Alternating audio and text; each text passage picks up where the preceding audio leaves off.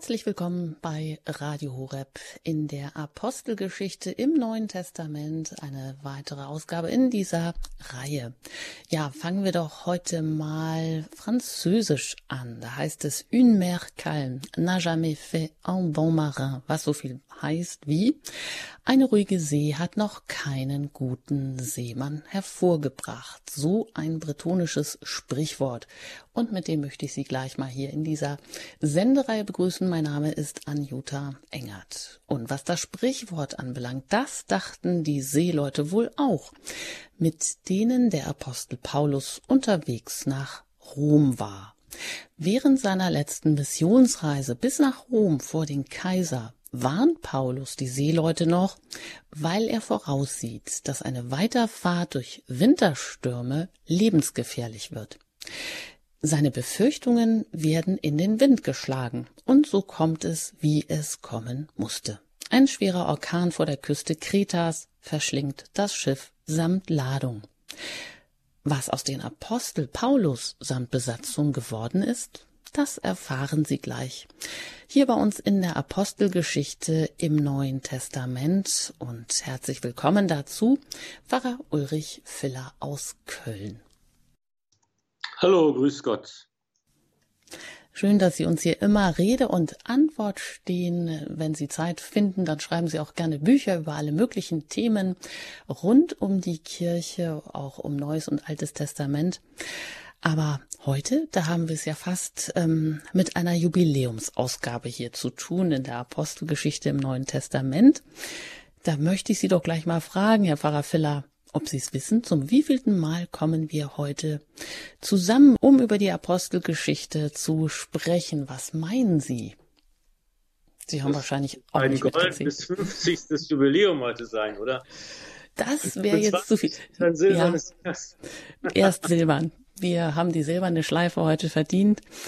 Ja, und wir nähern uns auch schon wirklich direkt dem Ende, den letzten Ausgaben von der Apostelgeschichte. Und es geht ja da auch um das Lebensende des Apostels Paulus. Aber an dieser Stelle sei natürlich auch angemerkt, wenn Sie das ein oder andere jetzt erst mitkriegen, kein Problem. Bleiben Sie einfach dran. Wir nehmen Sie mit, dass Sie auch heute einen Anschluss finden und alles, was schon gelaufen ist, das können Sie in der Mediathek bei uns nachhören. Also, Herr Pfarrer Filler, heute sind wir direkt im Seesturm angekommen. Es geht jetzt wirklich auf die letzten Meter, aber da kommen noch viele Hindernisse, viele Stürme, die da, ja, keinen direkten Weg nach Rom freilassen. Vielleicht nehmen Sie uns gerade so mit ins Geschehen, wo wir da gerade jetzt so angekommen sind. Ja, sehr gerne. Wir sind ja, begleiten ja in der Apostelgeschichte dem zweiten Werk des Evangelisten Lukas nach seinem Evangelium, wo er über die Geschicke der Kirche, der jungen Kirche erzählt und berichtet. Wir begleiten hier in diesem Buch den Apostel Paulus. Es war ja, es ist, wir haben ja gesehen, es ist eigentlich ein Buch, das so äh, beschreibt, wie der Heilige Geist in der Kirche wirkt und wie eigentlich so zwei Kristallationspunkte zu erkennen sind der Apostel Petrus und sein Wirken in der, in der jungen Kirche und der Apostel Paulus, den wir jetzt auf seinen verschiedenen Reisen begleitet haben, der jetzt gerade auf seiner letzten Reise ist, auf dem Weg nach Rom, wo wir ihnen praktisch folgen. Und ähm, wo wir auch in der Situation sind, dass äh, eben auch hier die Christen, die junge Kirche in Bedrängnis ist, die ersten Konflikte, die ersten Christenverfolgungen kommen ja nicht durch den römischen Staat, das ist ja später, sondern entstehen mit der jüdischen Gemeinde in Israel und auch Paulus gerät in diese Auseinandersetzungen hinein. Wir sind so im Jahr 58 nach Christus, um das mal zeitlich etwas einzuordnen. Es kommt zu Aufruhr in Jerusalem alle möglichen Ressentiments und Vorbehalte und Vorurteile gegenüber den Christen bündeln sich und werden so auf den Paulus projiziert, sozusagen. Und das schlägt eigentlich in so eine in so einen Lynchmob um, in so eine Stimmung, wir müssen Paulus umbringen. Und ähm, es gibt immer wieder Anschläge, die geplant werden auf das Leben des Apostels Paulus. Und der kann sich äh, flüchten zu den römischen Soldaten, zu der römischen Obrigkeit. Und ähm, hier wird er als römischer Bürger auch vor den Nachstellungen des Volkes bewahrt und hat das Recht, sein Anliegen, seinen Fall vor dem Kaiser vorzutragen. Und ähm, dann wird er auch zum Kaiser geschickt mit einer Begleittrupp von römischen Soldaten. Und auf diesem Weg sind wir jetzt. Es ist die vierte Missionsreise, sagt man, des Apostels Paulus, seine letzte Reise, seine große Fahrt auf dem Seeweg nach Rom. Und ähm, das ist eben nochmal für uns auch Anlass zu, zu schauen, was wichtig ist für die junge Kirche und wie der Heilige Geist, der Geist Gottes auch im Leben der Kirche und in konkreten Situationen wirkt. Die Reisegruppe ist unterwegs an der Küste des Mittelmeers. Man ist ja im Ostteil des Mittelmeers und bricht dort auf. Und ähm, an der Küste entlang geht es nach Kreta. Und dort bricht man auf. Das Wetter ist nicht besonders günstig und die Jahreszeit ist schon fortgeschritten, aber dennoch beschließt man eben weiterzufahren mit dem Schiff nach Rom und da können wir jetzt einsteigen und schauen, was auf dieser Weiterfahrt alles geschieht. Ja, und damit Sie das vielleicht auch mitverfolgen können, lade ich Sie auch gerne ein, die Apostelgeschichte zur Hand zu nehmen. Relativ weit hinten in der Bibel nach den Evangelien, da finden Sie das. Die Apostelgeschichte im Kapitel 27 und vielleicht ähm, machen wir noch ein paar Takte Musik, dann haben Sie auch noch Zeit, Falls Sie die Möglichkeit haben, sich das zu holen oder online oder wie auch immer, sind Sie also eingeladen, mit uns gleich die Apostelgeschichte Kapitel 27, Vers 14 gemeinsam zu lesen.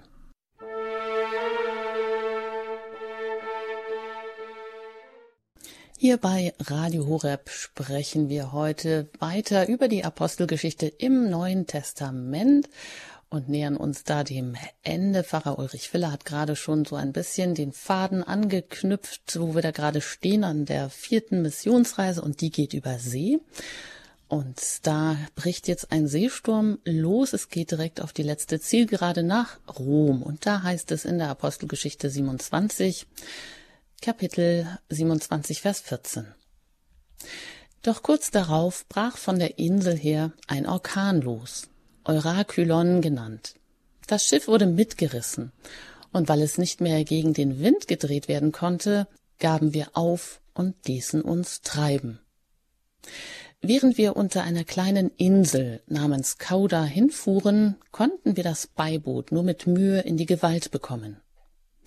Sie hoben es hoch, dann sicherten sie das Schiff, indem sie Taue darum herumspannten.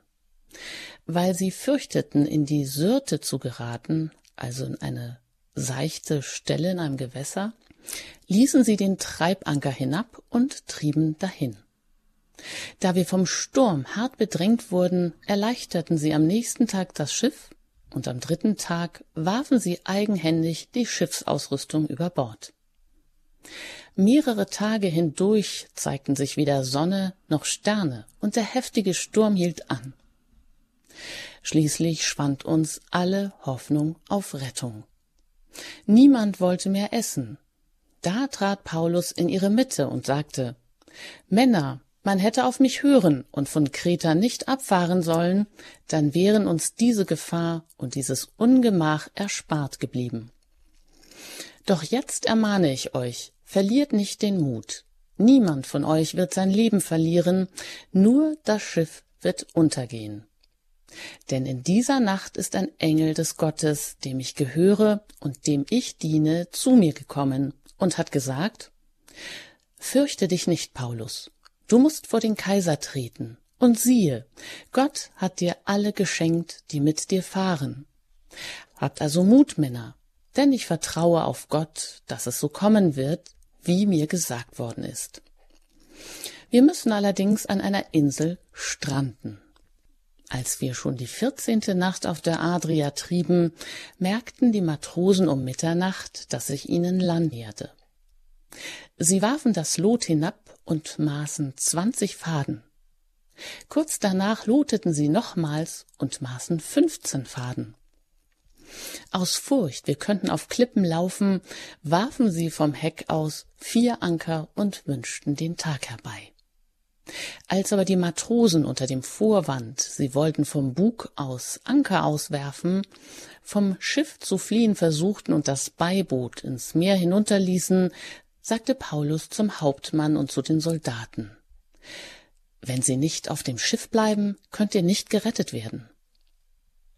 Da kappten die Soldaten die Taue des Beibootes und ließen es forttreiben.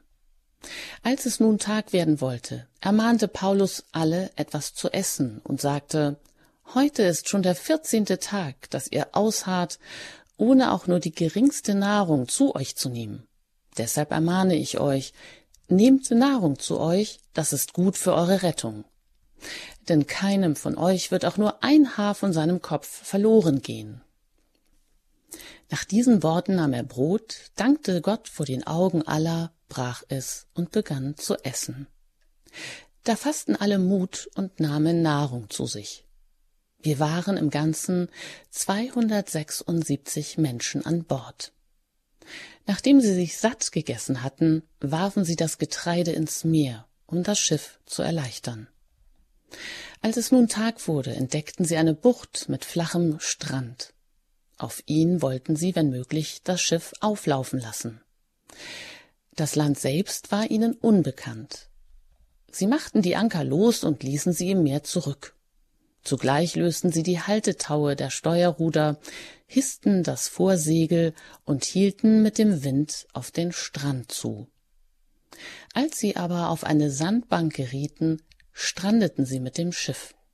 Der Bug bohrte sich ein und saß unbeweglich fest. Das Heck aber begann in der Brandung zu zerbrechen. Da beschlossen die Soldaten, die Gefangenen zu töten, damit keiner schwimmend entkommen könne.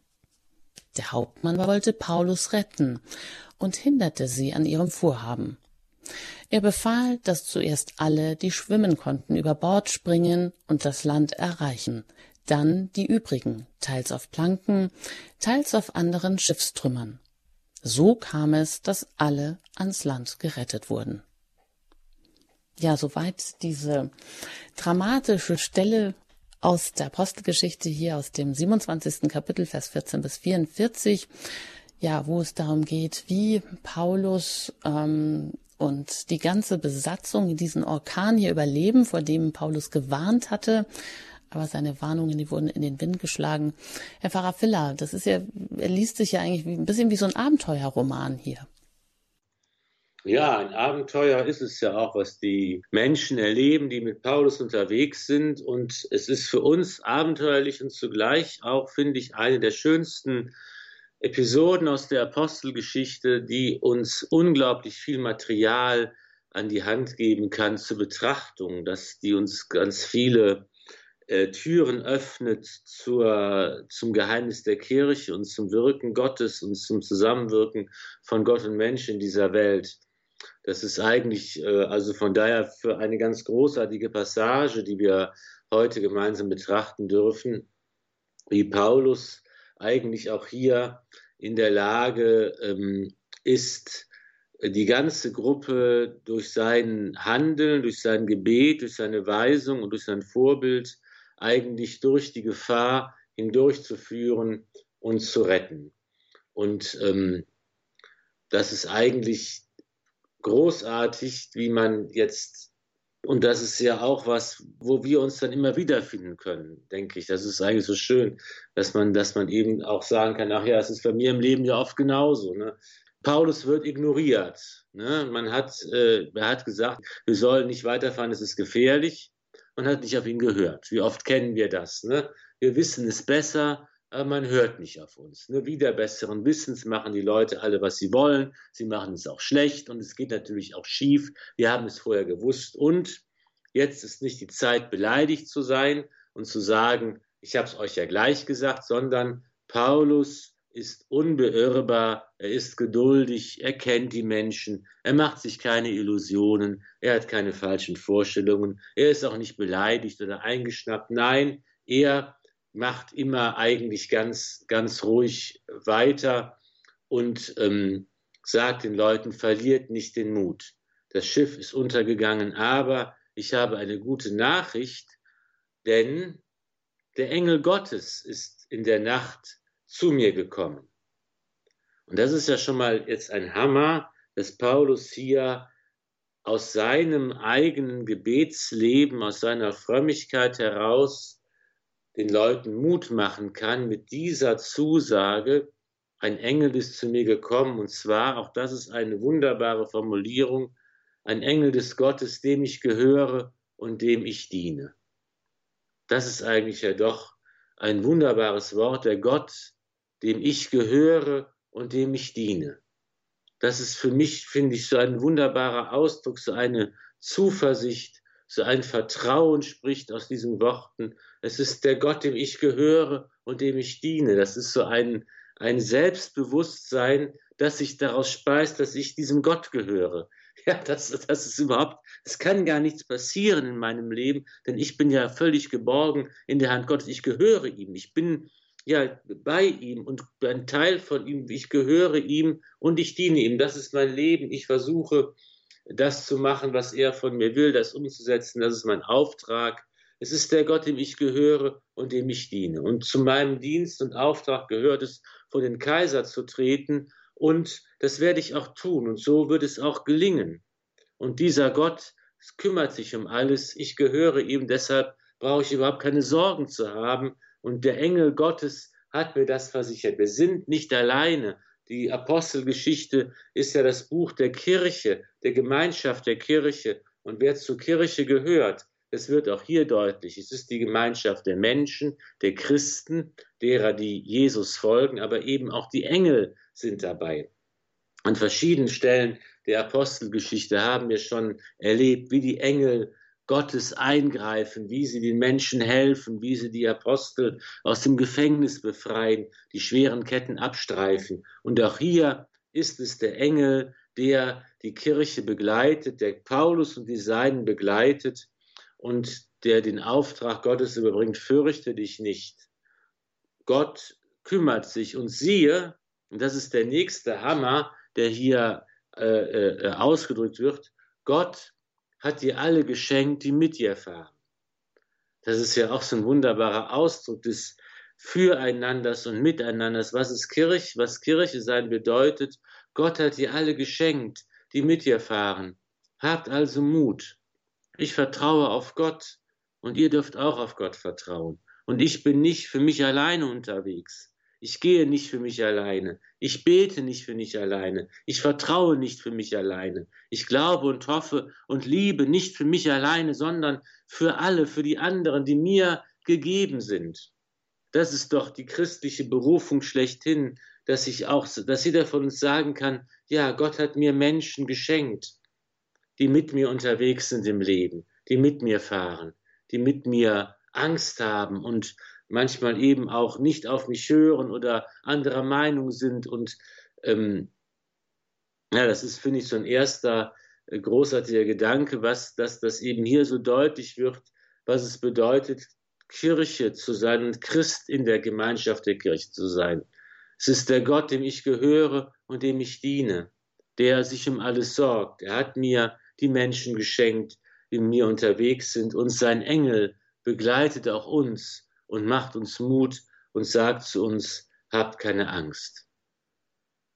Ja, ein unglaubliches Paradebeispiel, also für gelebten Glauben.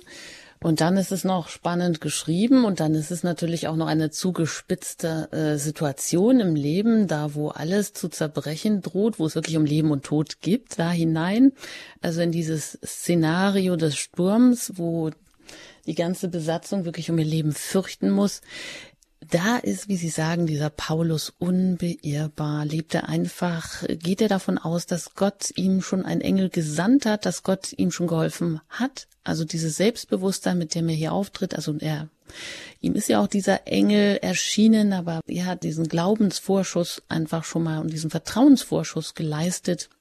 Ja, der Engel, dem ich gehöre, dem ich diene. Und das sagt er hier ganz selbstverständlich vor allen ähm, Besatzungsmitgliedern, die ja nun keine Christen sind. Und das, das spielt auch hier gar keine Rolle. Aber in dieser Not nehmen die Menschen das bestimmt eben auch an und folgen ihm. Und er macht auch gar keine Vorwürfe.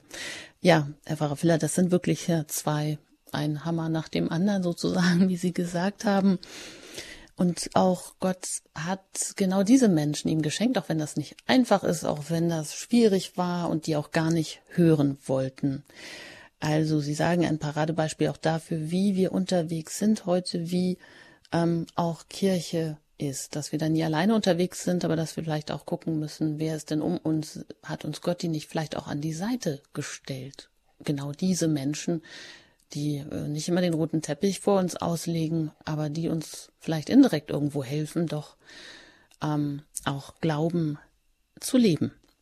Genau, dann geht es ja noch weiter. Das ist ja eben ähm, mal abgesehen davon, dass diese ganze Szene des Schiffs in der Seenot uns ja immer wieder an das Evangelium erinnert, an die Jünger, die mit Jesus im Boot sitzen, als der Sturm auf dem See äh, losbricht und wo auch die Apostel Angst haben, unterzugehen. Herr, rette uns, wir gehen zugrunde. Das ist ja das Bild für die Kirche schlechthin, das Bild für die Kirche Christi, das auf die auf den, wie ein Schiff auf den Wogen dieser Welt hin und her geworfen wird und ähm, wie es der heilige Bonifatius mal gesagt hat, der Apostel der Deutschen, die Kirche fährt über das Meer dieser Welt wie ein großes Schiff und wird von den Wogen, und das sind die Anfechtungen dieses Lebens, hin und her geworfen. Und wir dürfen das Schiff nicht verlassen, wir müssen es lenken.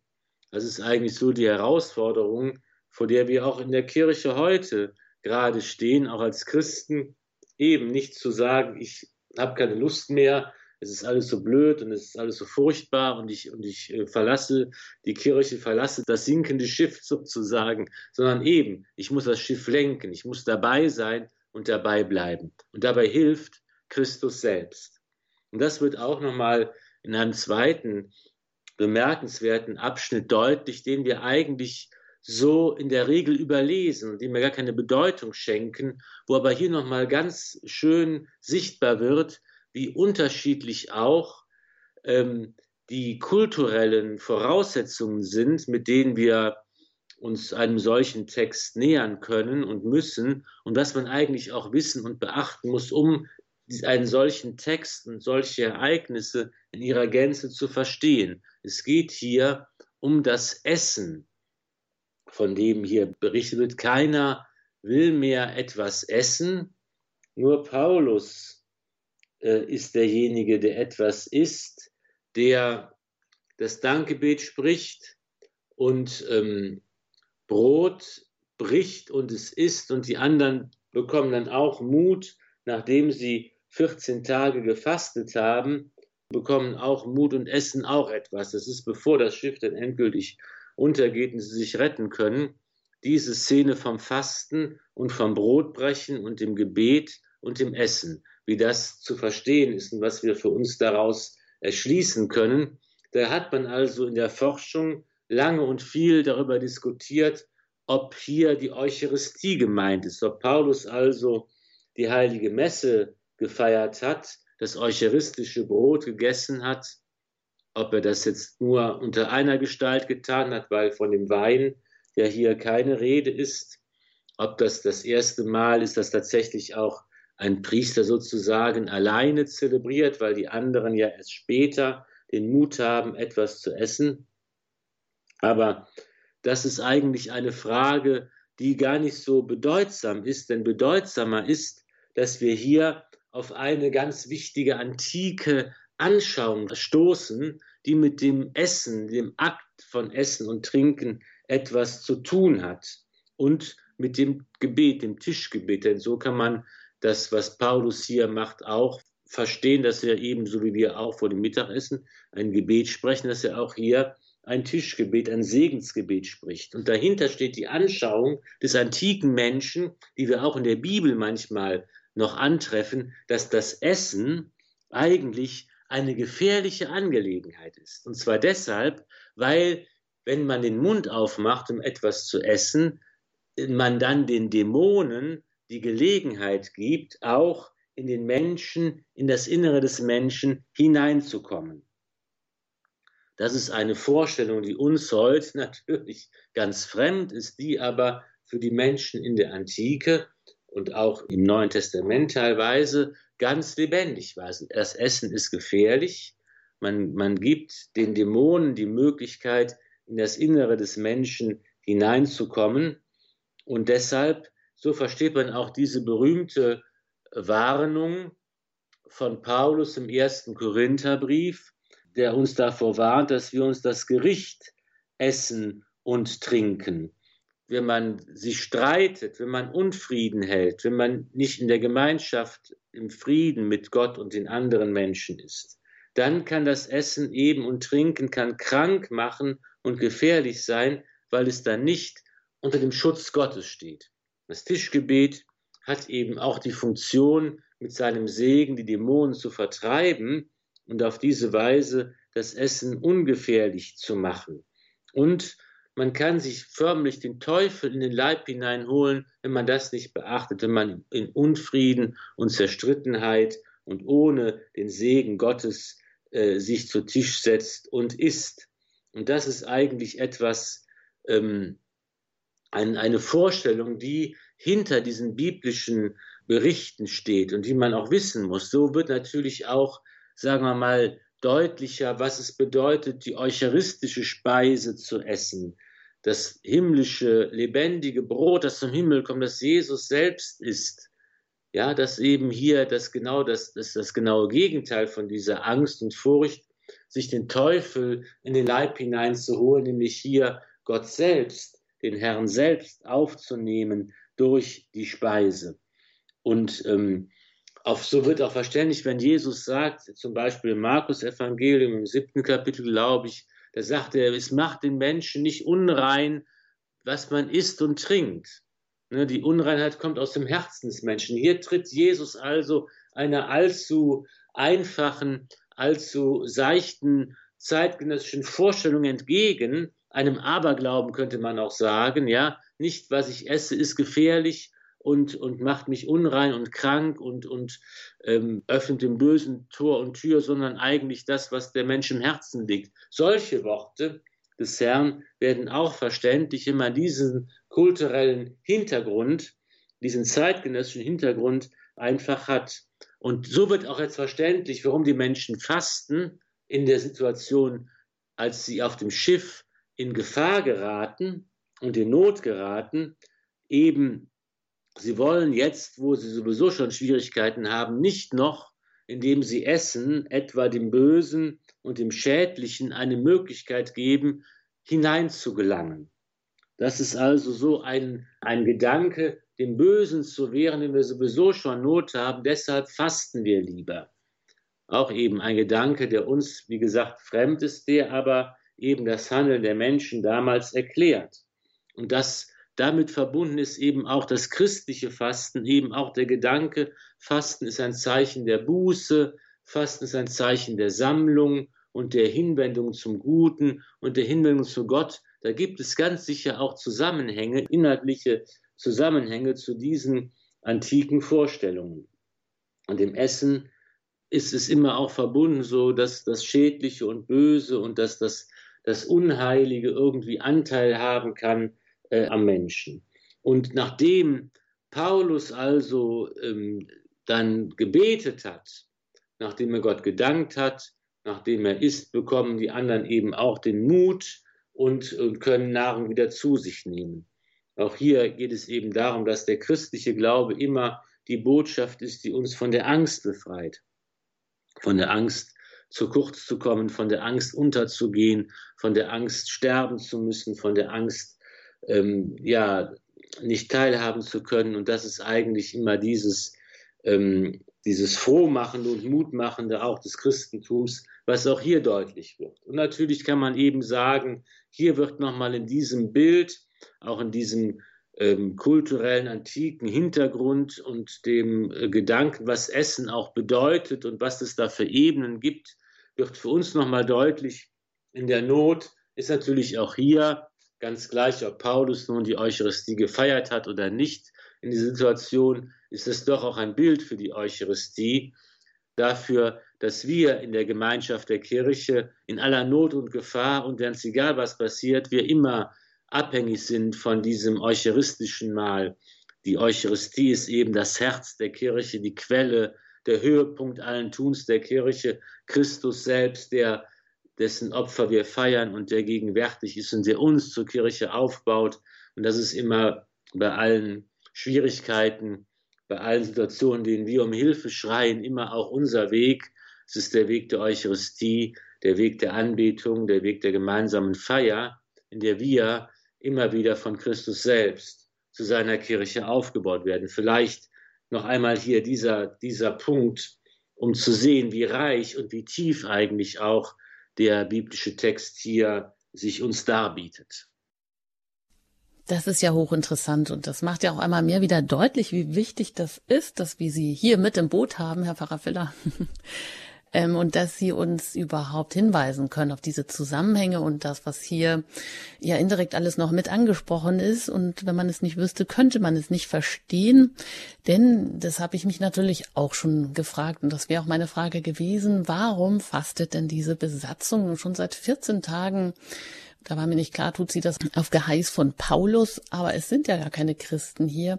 Aber dass das mit antiken Vorstellungen von Essen überhaupt zusammenhängt und dass man ähm, dass das Essen als etwas Gefährliches angesehen wurde, weil wenn man den Mund aufmacht, könnte man förmlich äh, sich den Teufel in den Leib holen und dass man ja sich und auch das Essen durch Gebet auch unter einen besonderen Schutz stellt und dass wir das bis heute tun, das ist auch ein besonderer Hinweis, genauso wie das Bild von der Kirche, die ja auch immer dargestellt wird als die Kirche, äh, die eben in diesem großen Schiff über das Meer dieser Welt segelt und wo auch alle Hindernisse, alle Wogen, alle Stürme diesen auch standgehalten werden muss.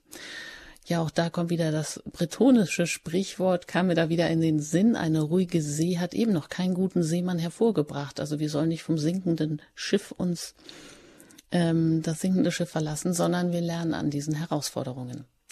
Ja, wunderbar. Schauen wir weiter nach einer Musik, äh, wie es hier weitergeht in der Apostelgeschichte nach diesem Orkan, wo die Besatzung nun strandet und was wir alles daraus ja zwischen den Zeilen noch herauslesen können.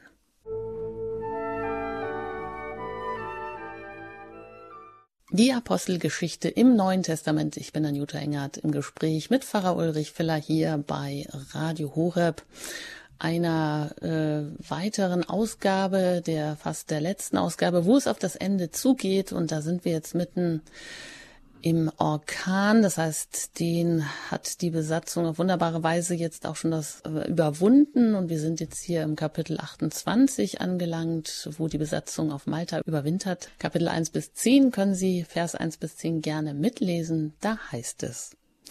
Als wir gerettet waren, erfuhren wir, dass die Insel Malta heißt. Die Einheimischen erwiesen uns ungewöhnliche Menschenfreundlichkeit.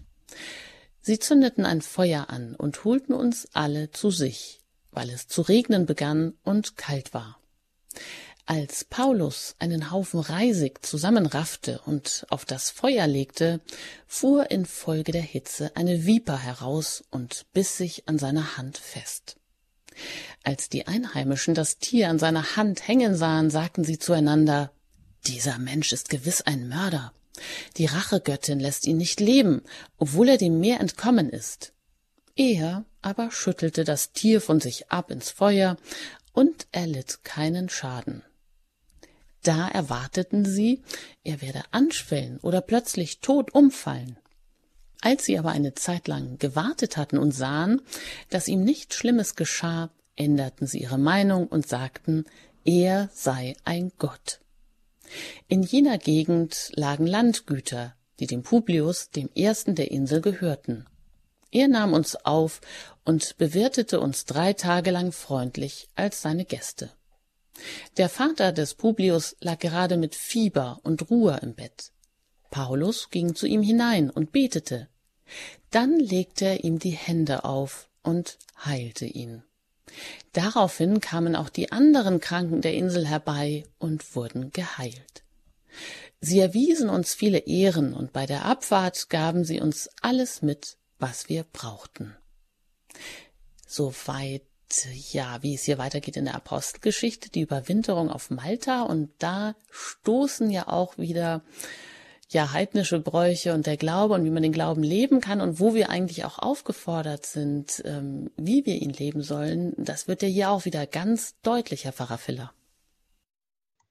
Ja, es ist also hier ganz bemerkenswert, wie Lukas diese Ereignisse schildert, die sich da tun.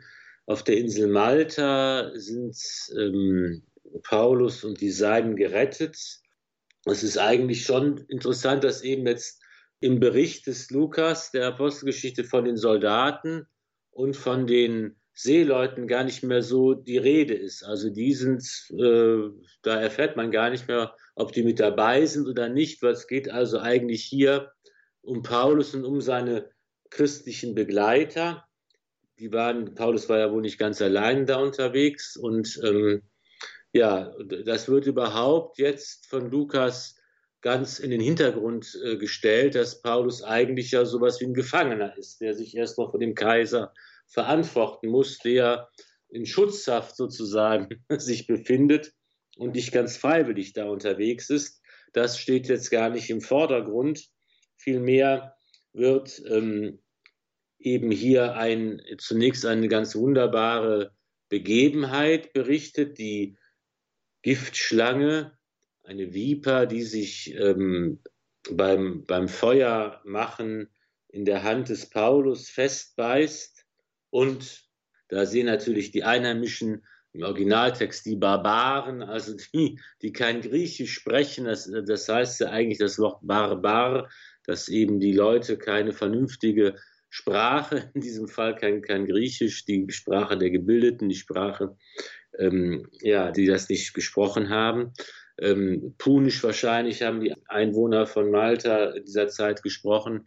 Und sie sehen eben hier, deuten das als ein unheilvolles Omen, eine Giftschlange, als Zeichen der Rachegöttin, die ähm, hier ähm, Paulus äh, nicht leben lässt, der gerade erst dem Schiffbruch entronnen ist und jetzt sterben muss. Vielleicht ist er ein Mörder und ein Räuber. Hier kann man natürlich schön ähm, sehen, ein, ein Bild mit der Schlange, ein Bild des Bösen, ein Bild des Teufels, des Satans.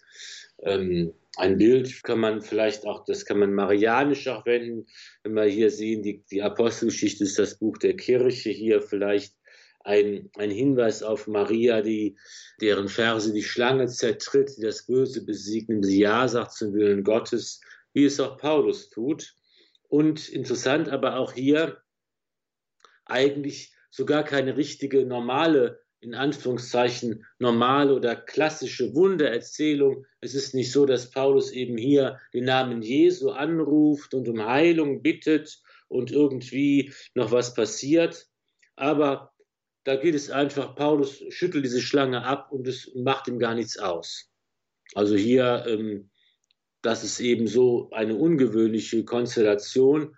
Da fühlt man sich erinnert an, äh, an den Bericht des Markus-Evangeliums, wo der Auferstandene ähm, den Aposteln erscheint und wo er ihnen sagt, nachdem, bevor er in den Himmel aufgenommen wird, dass durch die, die zum Glauben kommen, diese Zeichen geschehen werden, dass sie Dämonen austreiben, dass sie Schlangen anfassen oder tödliches Gift trinken und es ihnen nicht schaden wird. Und dass die Kranken, denen sie die Hände auflegen, gesund werden. Im Grunde genommen kann man diese ganze Kapitel der Überwinterung auf Malta so verstehen, dass man sagt, hier erfüllt Paulus das, was im Markus Evangelium der Auferstandene den Aposteln aufträgt, dass sie eben hinausgehen sollen in die ganze Welt, das Evangelium der ganzen Schöpfung verkünden sollen.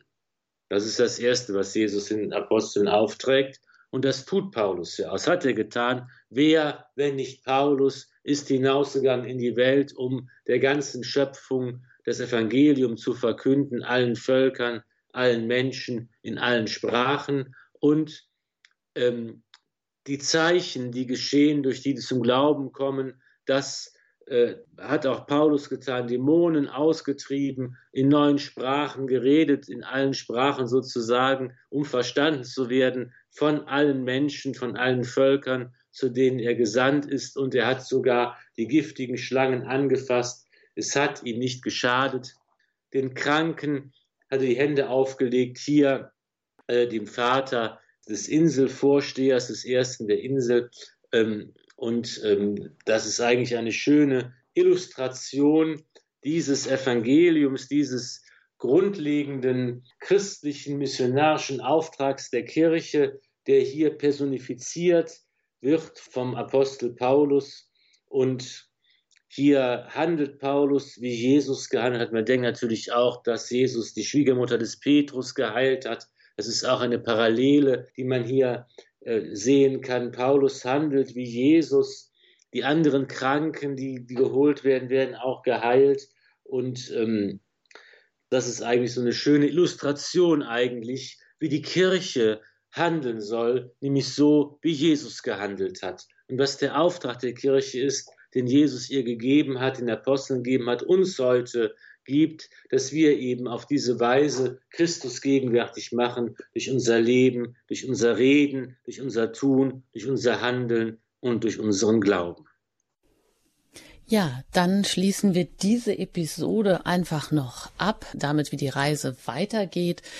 Und von Malta nach Rom, und da können Sie gerne auch mitlesen in der Apostelgeschichte im Kapitel 28, Vers 11 bis 16. Und da heißt es, Drei Monate später fuhren wir mit einem alexandrinischen Schiff ab, das auf der Insel überwintert hatte und die Dioskuren als Schiffszeichen trug. Wir liefen in Syrakus ein und blieben drei Tage. Von dort fuhren wir die Küste entlang weiter und erreichten Region. Nach einem Tag setzte Südwind ein, und so kamen wir in zwei Tagen nach Puteoli. Hier trafen wir Brüder. Sie baten uns, sieben Tage bei ihnen zu bleiben. Und so kamen wir nach Rom. Von dort waren uns die Brüder, die von uns gehört hatten, bis Forum Appii und Tres Tabernal entgegengekommen, um uns zu begrüßen.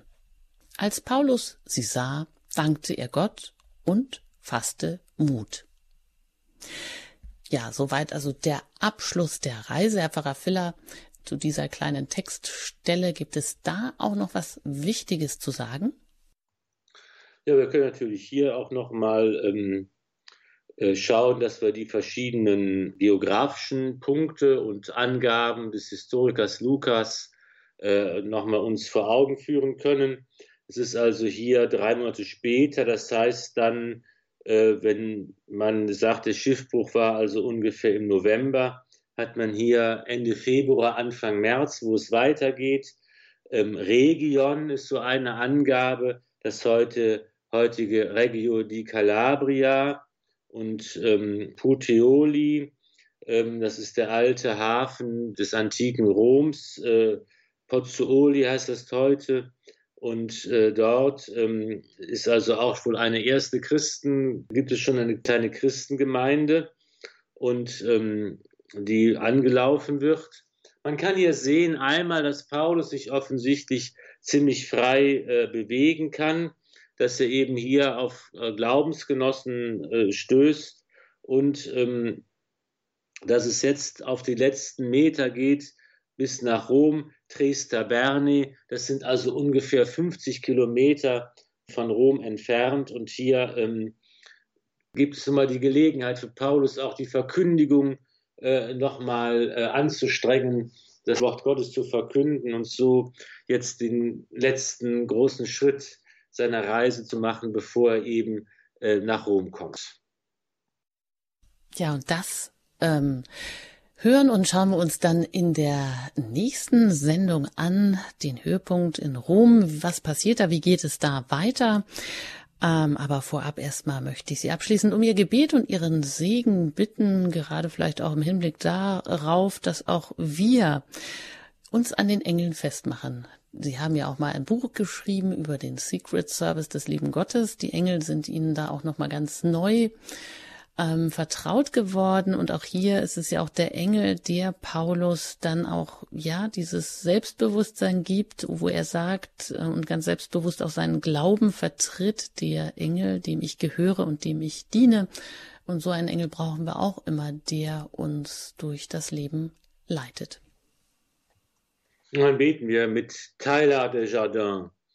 Vater im Himmel, sei du das Heil, gib, dass ich meine Armseligkeit hinter mir lasse und, an dich gelehnt, mich hinauswage in die unbekannten Meere der Freiheit. Es segne euch der allmächtige und gütige Gott, der Vater und der Sohn und der Heilige Geist. Amen. Gelobt sei Jesus Christus in Ewigkeit. Amen. Vielen Dank, Herr Pfarrer Filler. Und gerne auch auf Wiederhören bis zum nächsten Mal. Alles Gute Ihnen auch an dieser Stelle. Und wenn Sie, ja, vielleicht noch alle 24 Sendungen oder sogar die heutige, die 25 zu der Apostelgeschichte im Neuen Testament nachhören möchten, dann sind Sie dazu herzlich eingeladen, einmal bei uns auf der Website in die Mediathek zu schauen und da sind die vergangenen Sendungen für Sie als Podcast zum Herunterladen hinterlegt und Sie finden auch alle weiteren Informationen über Radio Horeb. Ich danke Ihnen für Ihr Interesse, immer auch für Ihre Unterstützung, sei es durch Ihr Gebet und auch durch Ihre Spenden, damit wir hier auch weiter unterwegs sein können. Einen gesegneten Abend wünscht Ihnen Ihre Anjuta Engert.